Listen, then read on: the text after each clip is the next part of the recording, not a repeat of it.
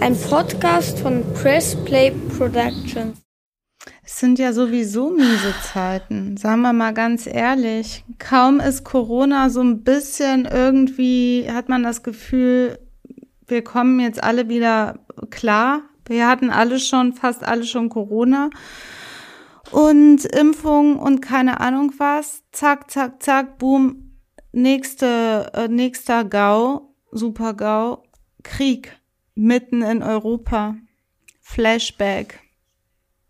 Ja, wobei wir ja irgendwie nie. Wir haben ja immer Krieg ohne Krieg überall. sind, ne? Ja, ja, eben. Jetzt ist es ein bisschen näher ähm, und es ist furchtbar und äh, am Ende verlieren alle. Ne, bei einem Krieg immer diese geopolitischen Interessen und diese Regierung.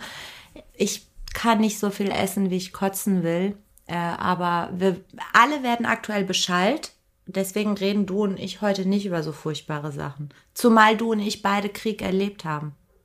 Das stimmt. Wir kommen ja wirklich beide aus einem Land, wo Krieg geherrscht hat und wir noch immer Folgen des Krieges auf jeden Fall krass zu spüren haben.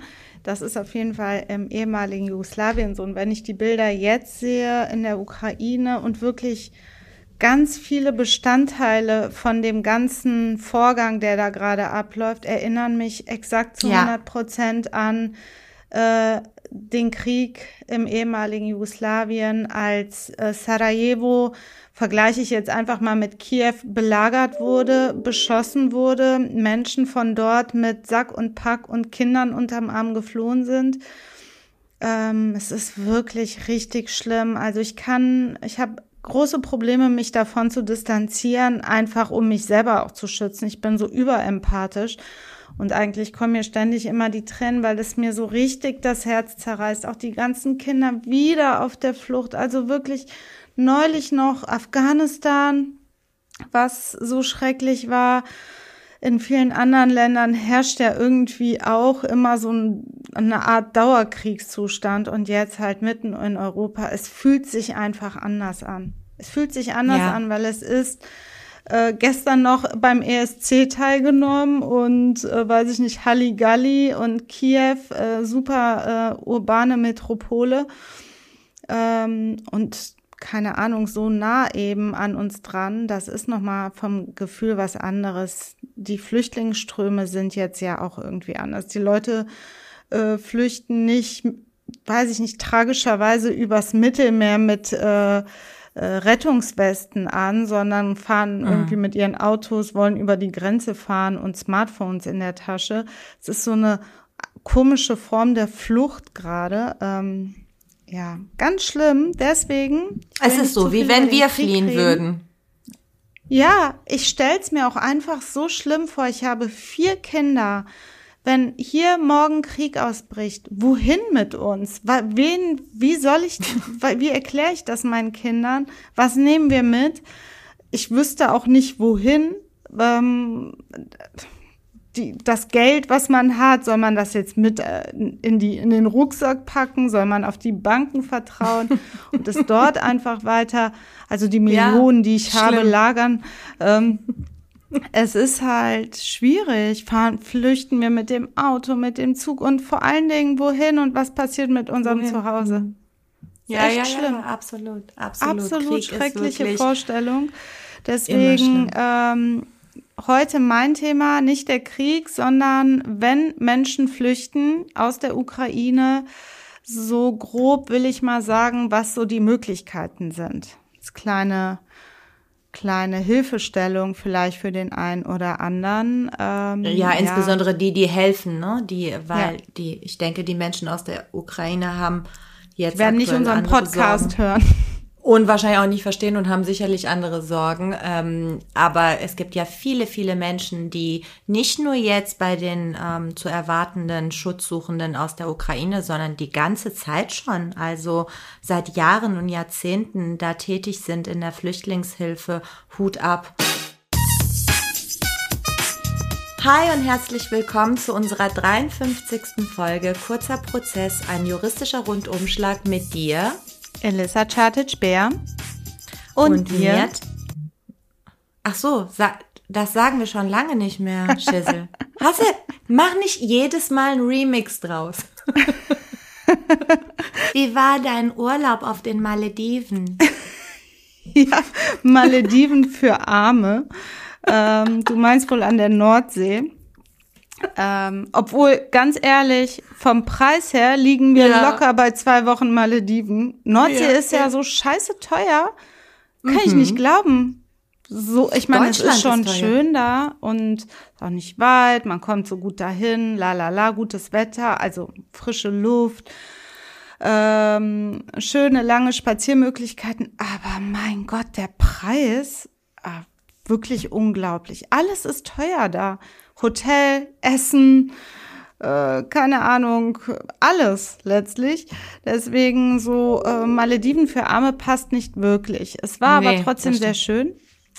Und liebe ZuhörerInnen, seid uns nicht böse, mir nicht. Ich bin dafür verantwortlich, dass wir jetzt verspätet senden, denn ich hatte wirklich kein, keine Kraft, war viel zu müde und äh, musste mich auch ein bisschen von der ganzen Arbeit erholen, äh, um im Urlaub aufzunehmen. Ähm, deswegen nehmen wir heute auf. Liebe Rana, du hast es ja auch irgendwie überlebt. Und ich finde, bei der 53. Folge kann man sich auch ein bisschen locker machen. Kann man auch mal einen Tag später senden. Weiß ich nicht. Weiß ich nicht. Also ein bisschen unverschämt fand ich es schon. Und ich spreche wahrscheinlich für alle Zuhörerinnen, die gestern Sonntag da gesessen haben und dann kam einfach nichts. Ähm, und Enttäuschung, Elissa, Enttäuschung ist etwas, da muss man erstmal auch ein bisschen Gras drüber wachsen lassen. Mein Thema heute ist einfach, ähm, was können Flüchtlinge eigentlich machen, wenn sie nach, können sie überhaupt nach Deutschland einreisen? Deutschland ist ja kein Nachbarland der Ukraine. Und mal ganz grob, soweit man im Moment äh, weiß, also es gibt da jetzt auch Entwicklungen auf EU-Ebene, aber im Moment, was so der Stand der Dinge ist und welche Rechte Flüchtlinge haben, das ist mein Thema heute. Was ist dein Thema, liebe Rana? Ich mache ähm, ein Gegenprogramm damit für diejenigen, die ähm, auch, ich glaube, eigentlich alle sind mitgenommen und äh, suchen vielleicht auch hier und da Zerstreuung und Ablenkung. Ich habe zwar auch ein ernstes Thema, aber es kommt in einem absurden Gewand. Ein Priester im Sauerland wird seit unglaublichen 20 Jahren gestalkt von einer mittlerweile 79-jährigen Frau. Und da gab es jetzt ein Berufungsverfahren am Landgericht Arnsberg und da möchte ich dir erzählen, wie das ausgegangen ist und äh, wie absurd das alles ist. Also Triggerwarnung für diejenigen, die gestalkt werden, schon mal von vornherein. Ähm, aber es ist auf jeden Fall auch, und das hat man selten in Stalking-Fällen, so absurd, dass man hier und da schmunzeln muss. Okay, aber wir wissen, wie ernstzunehmend Stalking-Probleme sind. Ähm, besonders die Opfer sind wirklich hart betroffen, wenn ähm, wenn das eben so eine gewisse Stärke erreicht. Von daher ist das jetzt mal ein Fall, muss ich auch selber sagen, auf den ersten Blick, beim ersten Hören denkt man so, okay, was ist das denn bitte? Und schmunzel, schmunzel, aber mal gucken. Äh, Nicht nur wir, wollen- Elissa, nicht nur wir, äh, das Opfer, äh, der Priester echauffiert sich zum, aus meiner Sicht sicherlich auch zu Recht. Richter, Gutachter und auch der Verteidiger der Frau haben sich mehr lustig gemacht. Also Ja, okay. teilweise. Ne, deswegen sind wir nicht alleine damit. Ähm, aber fang du vielleicht erstmal an mit dem ernsten Thema. Ähm, das hilft dem einen oder anderen, der jetzt ähm, da unterstützend äh, den Schutzsuchenden zur Seite stehen will, sicherlich. Ja, also Flashback, wenn ich diese ganzen Flüchtlinge sehe, die jetzt diese Familien mit Kindern und alte Leute und Menschen, die alte Leute bis an die Grenze stützen, diese ganzen Staus, die an den äh, ukrainisch, äh, insbesondere polnischen Grenzen, aber auch an der Slowakei. Ähm, es ist richtig schlimm zu sehen, wie verzweifelt die Menschen sein müssen. Also wie erklärst du das deinen Familienmitgliedern, Kindern? Du musst deine Heimat verlassen, dein Zuhause verlassen. Du weißt nicht, wann kommst du zurück? Kommst du überhaupt zurück? Was bringt die Zukunft? Manche sind ja auch krank. Das stelle ich mir auch hart vor. Du bist da gerade krank und in der äh, Genesungsphase oder musste ich gerade irgendwelchen Chemotherapien oder was weiß ich unterziehen und da bricht Krieg aus. Ich meine, mhm. äh, ich möchte wirklich mich ungerne in die Köpfe dieser Menschen reindenken, weil da leidest du ja einfach nur drunter und ähm, Fakt ist aber, es gibt im Moment natürlich sehr, sehr viele Flüchtlinge, die in die europäischen Nachbarländer der Ukraine flüchten wollen. Als ersten Schritt, der Luftraum ist gesperrt, das heißt nur die äh, Landgrenzen sind offen mhm. und die müssen genutzt werden. Zu Fuß, mit Bus, mit Autos. Und das erinnert mich wirklich an die äh, Zeit Anfang der 90er, als in, im ehemaligen Jugoslawienkrieg ausgebrochen ist. Das mhm. war echt in so vielen Facetten ist das vergleichbar und ich habe richtige Flashbacks, muss ich sagen.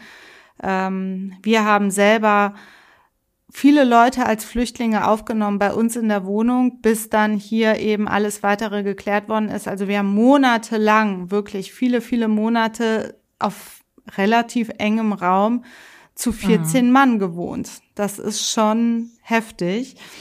Und äh, also Mann, Frau, ne? Wir waren 14 Personen, deswegen, das ist schon hart. Ja, was, was können Flüchtlinge machen oder was können diejenigen machen, die den Flüchtlingen helfen wollen, die mhm. sich in Deutschland aufhalten? Ähm, ja, was gilt grundsätzlich? Was ist der erste Schritt? Die kommen rüber jetzt zum Beispiel bis nach Deutschland. Also es ist ja so, ähm, du weißt das sicherlich, du hast ja auch äh, aus dem Iran, ähm, sage ich mal, Flüchtlingserfahrung auch in den letzten Jahren gehabt. Diejenigen, die damit zu tun haben, ist, mhm. ähm, äh, die kennen das ähm, Dublin-Abkommen, wonach mhm das Land erstmal für dein Asylverfahren zuständig ist, wo du zuallererst europäischen Boden betrittst.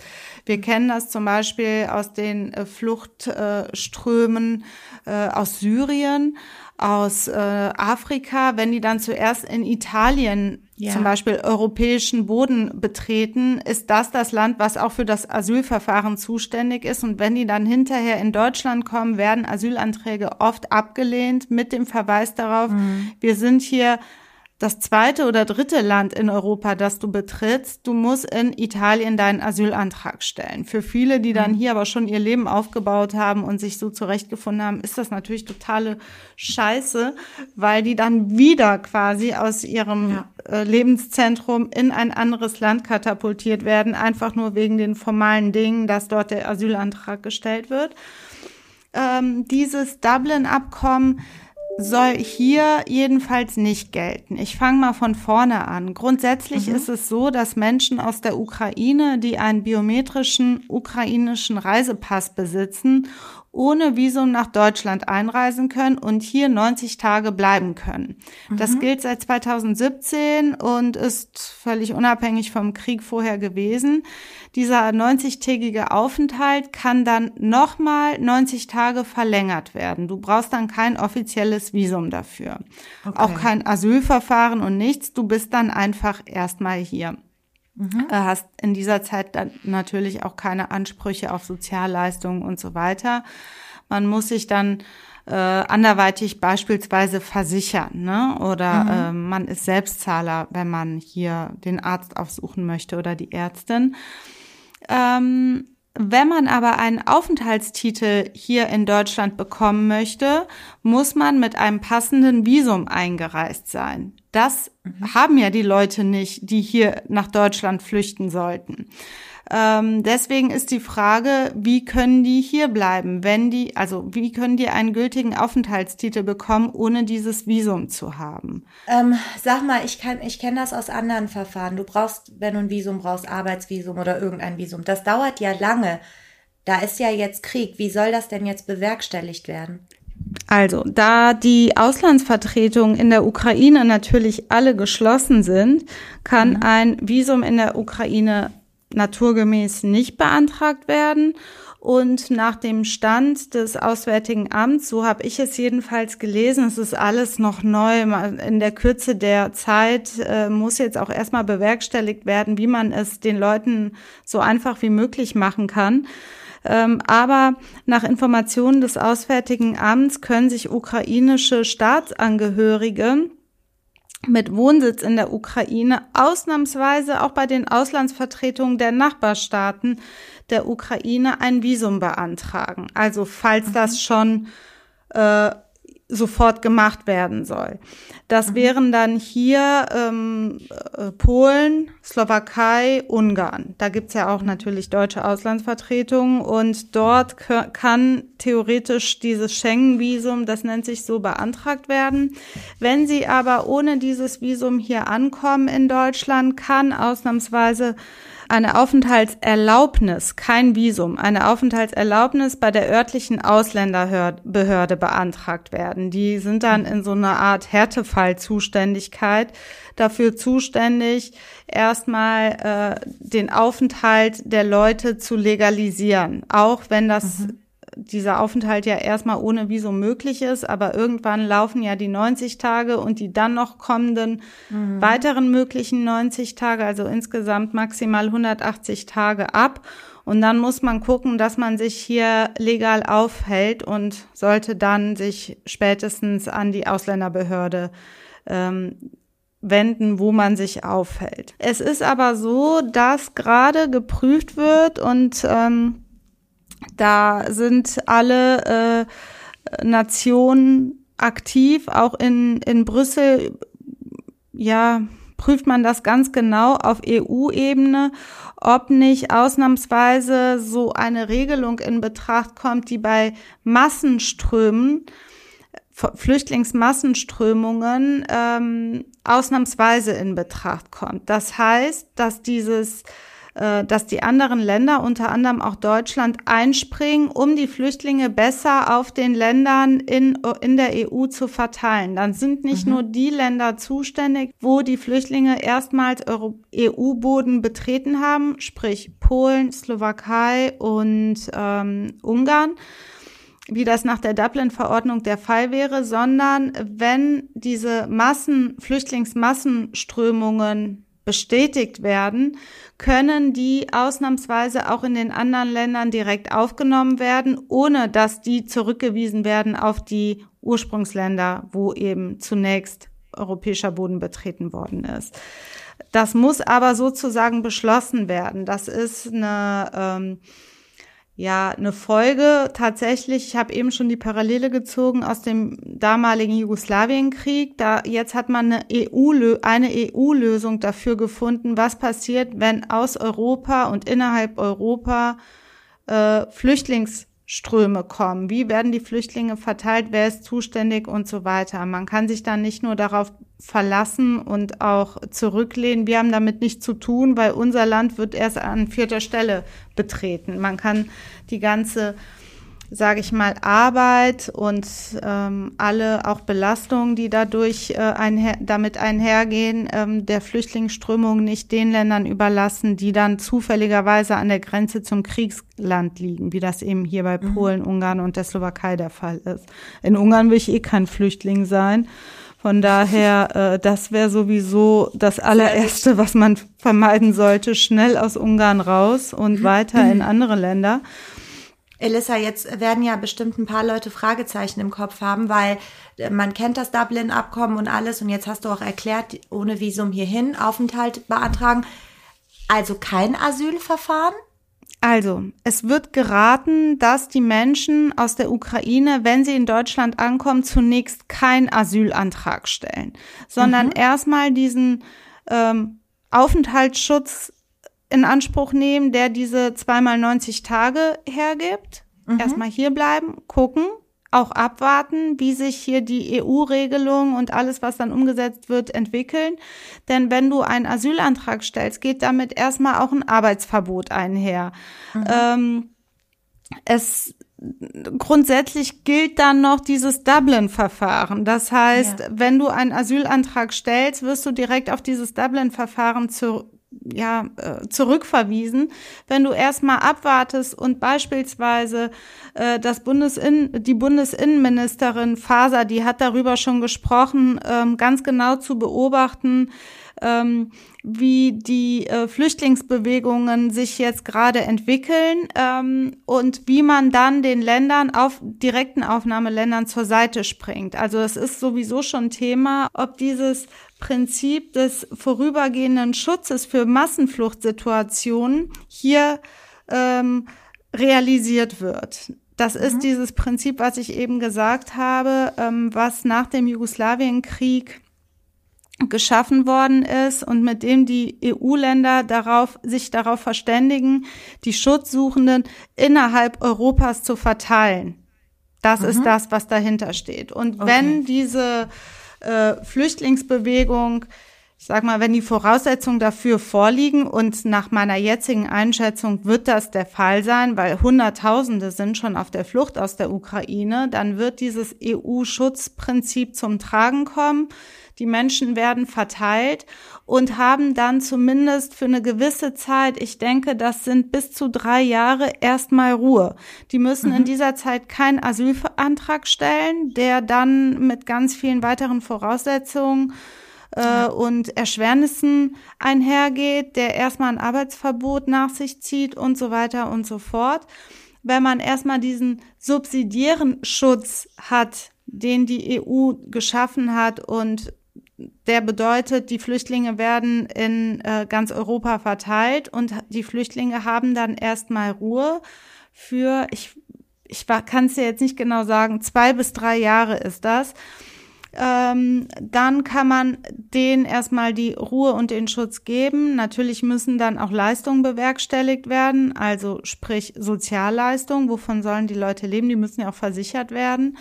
Und dann muss man eben weiter sehen, wie es geht, ob man dann ein Visum beantragen kann, wie es mit der Aufenthalts, ähm, mit dem Aufenthaltsstatus weitergeht. Aber es geht ja insbesondere darum, erstmal die erste Zeit zu überbrücken und festzustellen, wo die ganzen Flüchtlinge eben unterkommen sollen. In Berlin zum Beispiel sind ja auch schon total viele Flüchtlinge angekommen. Mhm. Dort ist ja auch eine riesige ukrainische auch russische Gemeinschaft, die auch offen ist, Flüchtlinge aufzunehmen und denen muss ja irgendwie geholfen werden. Von mhm. daher rate ich erstmal nach meiner ersten Einschätzung, nach allem, was ich gelesen habe, davon ab, ähm, so aktionistisch sofort einen Asylantrag zu stellen. Dann ist der erstmal gestellt, man steckt in der Dublin-Verordnung drin, lieber abwarten und gucken, was die Politik noch jetzt für Möglichkeiten schafft, den Flüchtlingen es hier so leicht wie möglich zu machen. Denn die Solidarität ist ja da. Auch nicht nur von den Menschen in Deutschland, auch die Politik in Deutschland ist ja offen und hat ja schon fest zugesagt, Flüchtlinge ähm, großzügig aufnehmen zu wollen.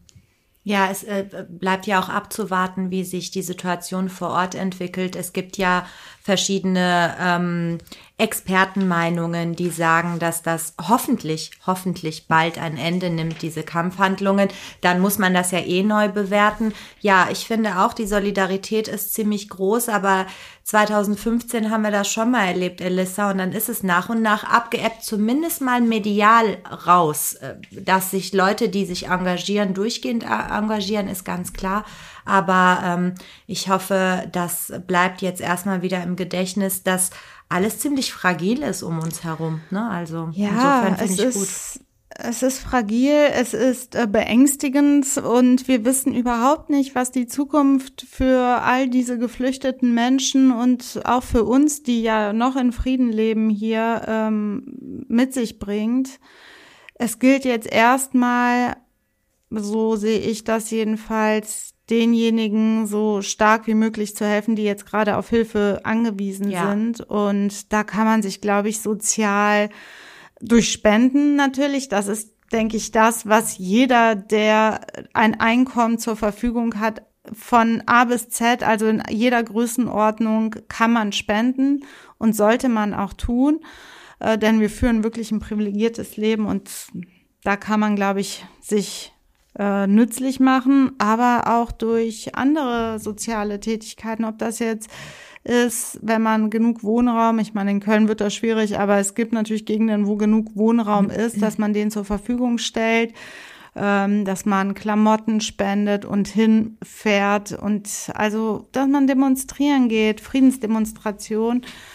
Ähm, ich glaube, man fühlt sich auch einfach besser, wenn man was tut, weil so fühlst du dich ja einfach komplett hilflos und mittellos. Also irgendwie sollte jede, jeder sein von klein bis groß großen Beitrag dazu leisten, den Menschen es jetzt so leicht wie möglich zu machen. Weil, wie wir sehen, es kann wirklich uns jeden, jeden Tag auch treffen. Also die Menschen sind ja auch völlig aus ihrem Leben gerissen worden von heute auf morgen.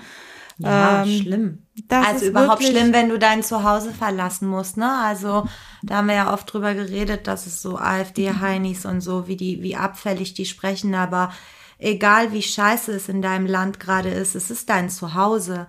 Und ja. du musst dein Zuhause, für mich wirklich, du weißt ja, wie ich hier schon rumflenne, wenn ich eine Woche irgendwo anders hin muss. Und der Gedanke, ich müsste alles zurücklassen mhm. und in so einer Nacht- und Nebelaktion, ähm, ist schon echt furchtbar. Deswegen hoffe ich umso mehr, äh, dass da Ruhe einkehrt und diejenigen, die dann vielleicht zurück wollen. Ich könnte mir vorstellen, dass es viele sind, also äh, das wird ja immer anders gemeint und wir leben hier wirklich gut, aber Deutschland ist jetzt nicht das beste Land auf der Welt. Ich denke, da wo man zu Hause ist, ist es immer schöner. Und dann hoffe ich, dass das irgendwann, dass da Frieden herrscht, genauso wie ich hoffe, dass der ganze Nahe und Mittlere Osten. Aber gut ähm, dass die EU jetzt versucht, schnell zu reagieren und Lösungen zu finden, damit man nicht in dieses unsägliche Asylverfahren reinkommt, das ist doch echt eine schlimme Belastung. Der Vorteil ist Menschen. natürlich, wenn du einen Asylantrag stellst, kriegst du Leistung. Das muss man einfach sagen. Aber ja. es zieht auch jetzt viele Nachteile nach sich, wenn man das, diese Zeit überbrücken kann, diese zweimal 90 Tage, um dann eventuell in diesen subsidiären Schutz zu kommen ich habe jetzt gerade, während du erzählt hast, ich habe dir zugehört, liebe Rana, nicht, dass du denkst, aber ich habe gelesen, dass es drei Jahre sind, die du dann erstmal also bis zu drei Jahren ermöglicht dir das den Aufenthalt äh, in Deutschland ohne ein Asylverfahren zu führen. Weißt du? Mhm. Und wenn die drei Jahre um sind, dann muss man dann eh noch mal schauen, ne? Wahrscheinlich. Ey, das ist jetzt alles so im, in der Bewegung, keine Ahnung. Das ist ja, ja. jetzt erstmal ganz grob so eine erste Hilfestellung. Ich werde jetzt auch noch mal gucken, ob man sich da irgendwie auch juristisch engagieren kann in der Flüchtlingshilfe. Ähm, das werde ich auch dann versuchen anzubieten. Mal gucken, welche Möglichkeiten es da gibt. Und ja, wir werden bestimmt nochmal darüber berichten. Das ist ja jetzt erstmal auch über uns alle, keine Ahnung, völlig plötzlich und unerwartet, unerwartet ja und nein. Unerwartet nicht, nein. Seit 2014 schwelt der Konflikt, das war erwartet. Definitiv. Das stimmt. Das, ne, aber jetzt, dass plötzlich dann Bomben äh, fallen. Dass er es dann tatsächlich wird. macht, ne? Dass Putin es tatsächlich ja. macht, weil ich war auch bis zuletzt, also natürlich Autokrat und so, aber äh, dass, dass dann doch Waffen sprechen und Angriffshandlungen, das ist, da hast du recht, das hat doch irgendwie alle überrascht, auch wenn die Geheimdienste aus Amiland das wieder mal ganz genau wussten. Aber äh, so oder so, ob nun überraschend oder nicht überraschend, Krieg ist einfach scheiße für die Bevölkerung. Einfach scheiße. Fall. Ich glaube, das kann man jetzt so festhalten und abschließen. Und ähm, Leute, wenn ihr vielleicht als wirklich nochmal letzten Tipp ähm, nicht übereilig Anträge stellen bei diversen Behörden und so weiter, wartet erstmal ab, wenn ihr Flüchtlinge betreut, äh, die unterstützt. Guckt euch genau an, welche Möglichkeiten die günstigsten für die Schutzsuchenden sind. Ähm, damit man da einfach für sich das Beste für die nächste Zeit erstmal rausholt und Ruhe reinbringt.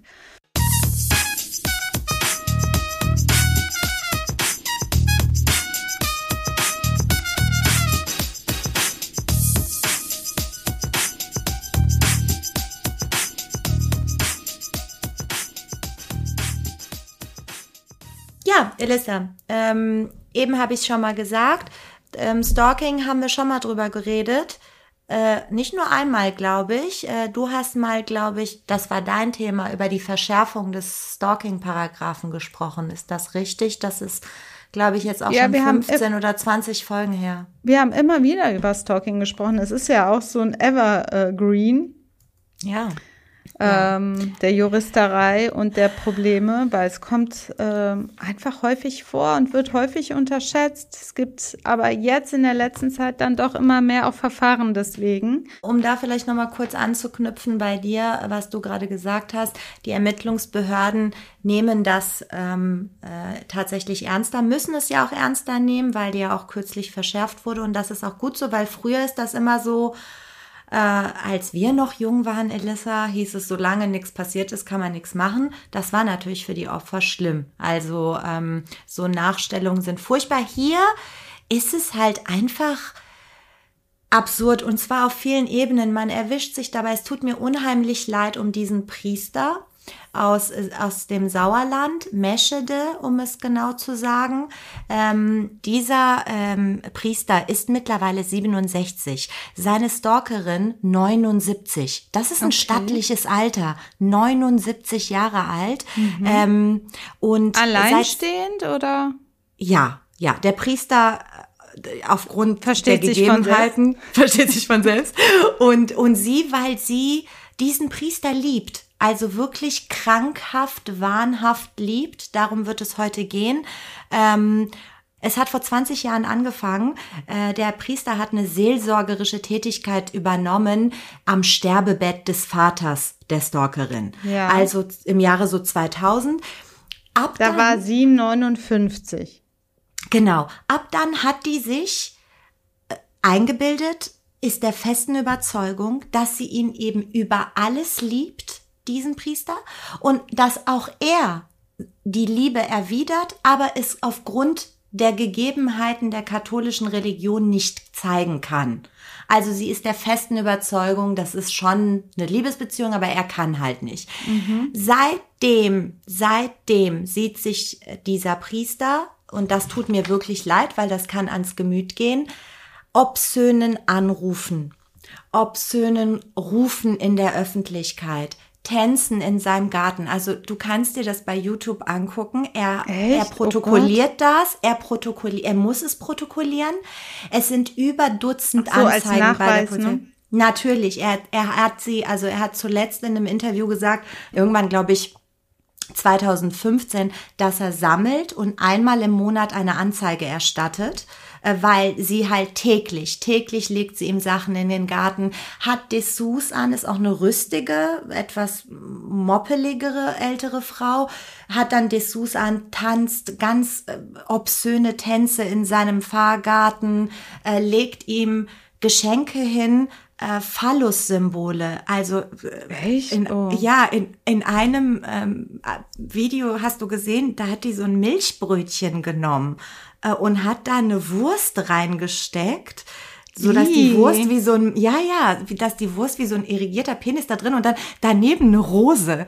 Und dann legt sie ihm das mit Luftballons in den Garten. Und ähm, er hat gesagt als er zuletzt äh, unterwegs war zum Bäcker da hat sie ihm hinterhergeschrien aus dem Auto ich kann es nicht sagen, weil ich will auch nicht Piepser, also so nach dem Motto, begatte mich und steck mir sonst was mhm. rein. Das schreit sie ihm dann in der Öffentlichkeit entgegen. Ähm, und noch und nöcher, Anrufe, nächtliche Besuche, äh, alles Mögliche. Okay, ähm, das stelle ich mir aber überhaupt nicht, also nicht mal ansatzweise schmunzelmäßig vor. Das ist ja absoluter Horror. Vor äh, allen Dingen, also, wenn du als Mann sowieso nur, also, im, also sowieso im Zölibat lebst, für dich ist das ja dann noch schlimmer. Das sind ja du? Todessünden dann. Meinst du, dass das für ihn nochmal eine schlimmere Kategorie ist? Ja, also, also stelle ich mir einfach vor, ich will jetzt nicht mich lustig machen. Du so überempathisch ins Zölibat gedacht. Ähm, nein, äh, ich, also ich will es, ich, nein, Horror glaube ich nicht, weil wir müssen immer ähm, vor Augen halten. Und das ist letztlich das, was die Justiz auch sagt, äh, wenn es später um die Unterbringung geht. Dazu komme ich gleich. Äh, das ist sehr, die ist sehr, sehr lästig, aber die ist Mhm. nicht gefährlich. Wir kennen ja Stalking-Opfer auch aus unserem Beruf, die wirklich Todesängste haben, ne? Ja. die, die Angst haben, alleine nach Hause zu gehen, den Briefkasten zu öffnen. Das ist hier nicht so. Also der äh, Priester sagt, er leide gesundheitlich darunter, weil es natürlich jetzt zwei Jahrzehnte sind, allein der Zeitenlauf, ähm, dass er eben Bluthochdruck hat, dass er nachts nicht schlafen kann. Ja. Das sehe ich wohl alles so auch, aber es hat für mich keinen, diesen beängstigenden Charakter, den Stalking sonst hat, dieses äh, Gefühl von Todesangst, mein Leben ist in Gefahr, das scheint es hier nun nicht zu sein.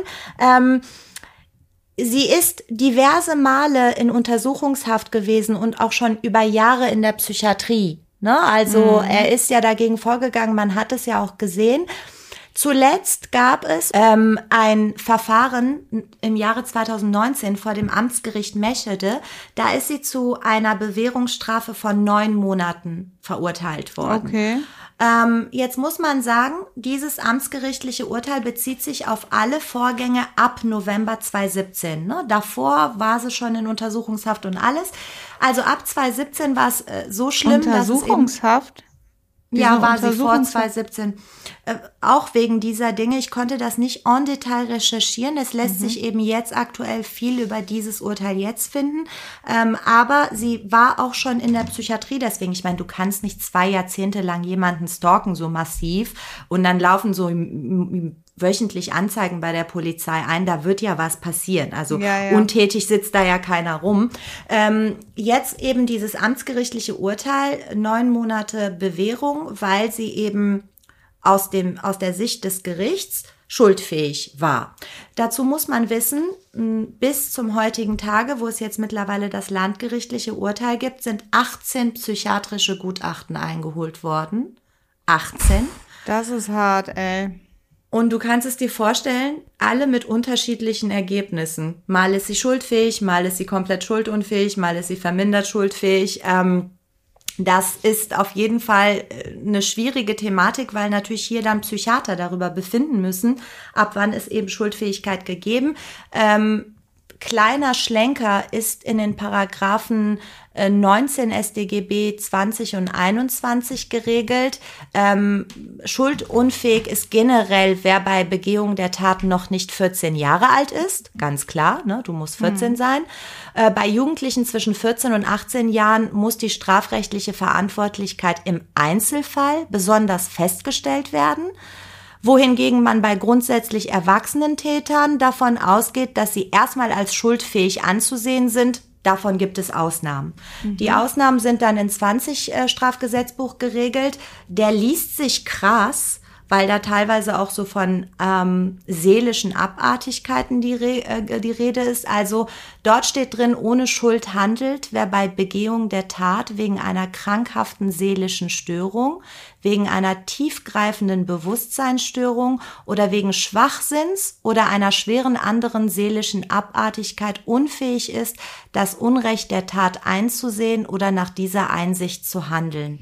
Also einmal das Unrecht einzusehen und danach zu handeln. Hier kannst du dir vorstellen, ähm, was dann am Ende passiert ist. Die Frau ist in Berufung gegangen mit ihrem Die Verteidiger ist aber schon zusammen. ziemlich streitwütig dann, ne? Hat sie sich. Ja, Also so Ich viel Kontrolle hatte sie dann schon offensichtlich. Jetzt mal eine Frage an dich an der Stelle. Meinst du, sie selber äh, entscheidet das oder gibt es auch nicht so Fälle, wo der Verteidiger dann dazu rät? Ja, natürlich, das gehen? kann sein. Ähm, vielleicht hat sie auch einen Betreuer gehabt oder so und dann äh, oder eine Betreuerin. Ähm, ja, Und aber wie ist es denn dann ausgegangen beim Landgericht? Genau.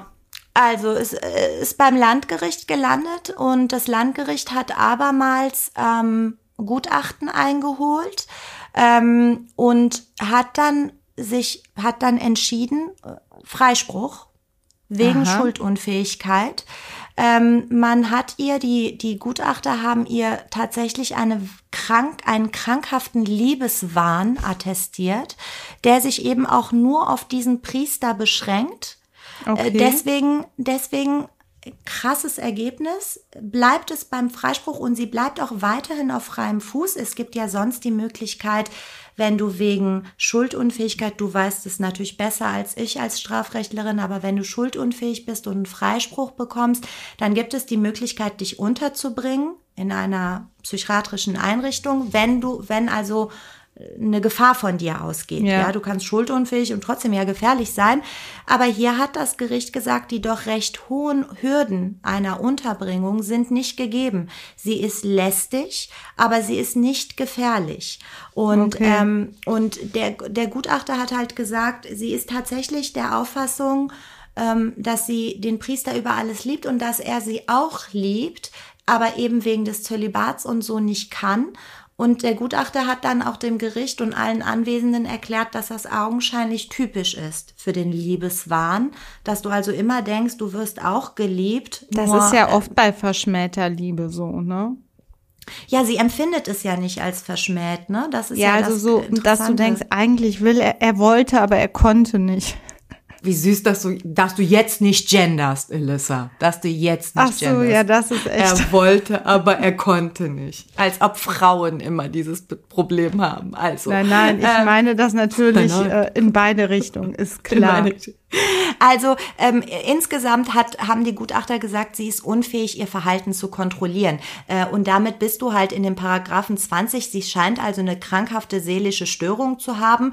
Äh, tiefgreifende Bewusstseinsstörung ist davon zu unterscheiden, dass du zum Beispiel unter Medikamenteneinfluss gerade oder Alkohol, ne? Das, äh, aber hier ist es eine krankhafte seelische Störung. Man hat auch herausgefunden, äh, dass irgendwas in ihrem Hirn nicht stimmt, weswegen sie keine Impulskontrolle hat.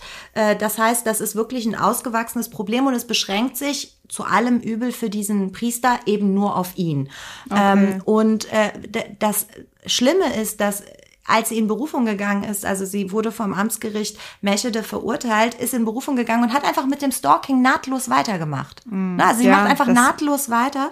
Ähm, es gibt ein Video, wo sie einen Striptease macht auf ihrem Auto und so für ihn so einen obszönen Tanz macht auf dem Dach ihres Autos ähm, in so Dessous und so oh, weißen Mann. Stiefeln und dann verliert sie das Gleichgewicht und plumpst so Echt? Das so oh, wie desaströs. Ey. Das ist ja wirklich so schlimm, wirklich. Also so ähm, würdelos. Ähm, Oh mein äh, ja, Gott. und, mit, und also das Gericht hat halt gesagt, es täte der Justiz unheimlich leid, aber wer eben nicht schuldfähig ist, wer nicht einsieht, dass er was Unrechtes tut, und deswegen hat sich auch die Staatsanwaltschaft da angeschlossen, ähm, den kann man nicht bestrafen. Ne? Ja. Also es gibt so ein lateinischen, ich glaube, nulla poena sine irgendwas, ähm, schlagt es nach, irgend so ein dummer Spruch, ohne Schuld keine Strafe und äh, so ist es hier. Ähm, das ist natürlich für das Opfer schlimm, wissen wir. Aber die psychiatrischen Gutachter haben entschieden und haben gesagt, die ist eben einfach nicht schuldfähig. Okay. So. Ähm, jetzt äh, wird man sehen müssen, was ich ein bisschen krass fand. Es gab ein Interview mit dem Verteidiger. Der Verteidiger sagt sowas wie, ja, der Pastor muss damit leben. Wenn Sie so wollen, muss er jetzt ein Sonderopfer bringen. Also, Hä? so, so nach dem Motto, aus seiner religiösen, so, so habe ich es verstanden, so nach dem Motto, er ist ein Katholik, er muss jetzt dieses Sonderopfer bringen und diese, diese ganze Last auf sich nehmen. Ähm, der Verteidiger dieser Frau sagt auch, dass die äh, Therapien nichts genutzt haben. Die war trotz Therapie nicht in der Lage, davon abzulassen. Es gibt aber wohl noch den Ansatz, wo man den Priester mit zur Therapie nimmt, also den mit einbezieht. Das mhm. möchte der Priester aber nicht. Ja, gut, da das kann ich aber gegen. absolut nachvollziehen. Jetzt würde ich ihm auch nicht anraten, ehrlich gesagt. Kann ich auch verstehen, kann ich auch verstehen. Äh, so ist es äh, gekommen, dass wir ähm, eben jetzt diesen Fall haben. Sie kann so weitermachen. Die Justiz hofft, dass sie aufgrund des Alters äh, und zunehmendem Alter langsam davon ablässt. Mhm. Ähm, aber wenn sie jetzt weiterhin bei bester Gesundheit bleibt, dann könnte es, wie alt kann die werden, 95, dann zieht das immer noch so, äh, wird das weiterziehen. Und wie gesagt, die, die ganzen Sachen, die sie ihm da hinlegt, dann streut sie so Rosenblätter vor seinen Eingang und viele solcher Sachen. Ähm, das kann, glaube ich, langfristig auf die Psyche schlagen. Insofern nur ähm, ein leichtes Grinsen, weil es nicht das typische Opfer und nicht der typische Täter oder Täterin sind, aber es bleibt natürlich trotzdem schlimm.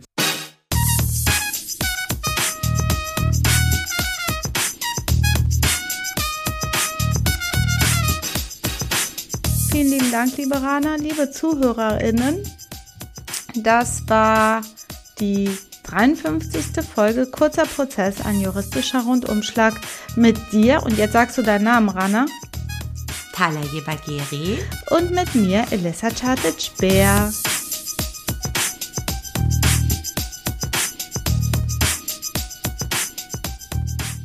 Peace. Peace. Ein Podcast von Play Press Play Press Play Press Ein Podcast von Press Play Productions. Press Play Productions. Ein Podcast von Press Play Productions.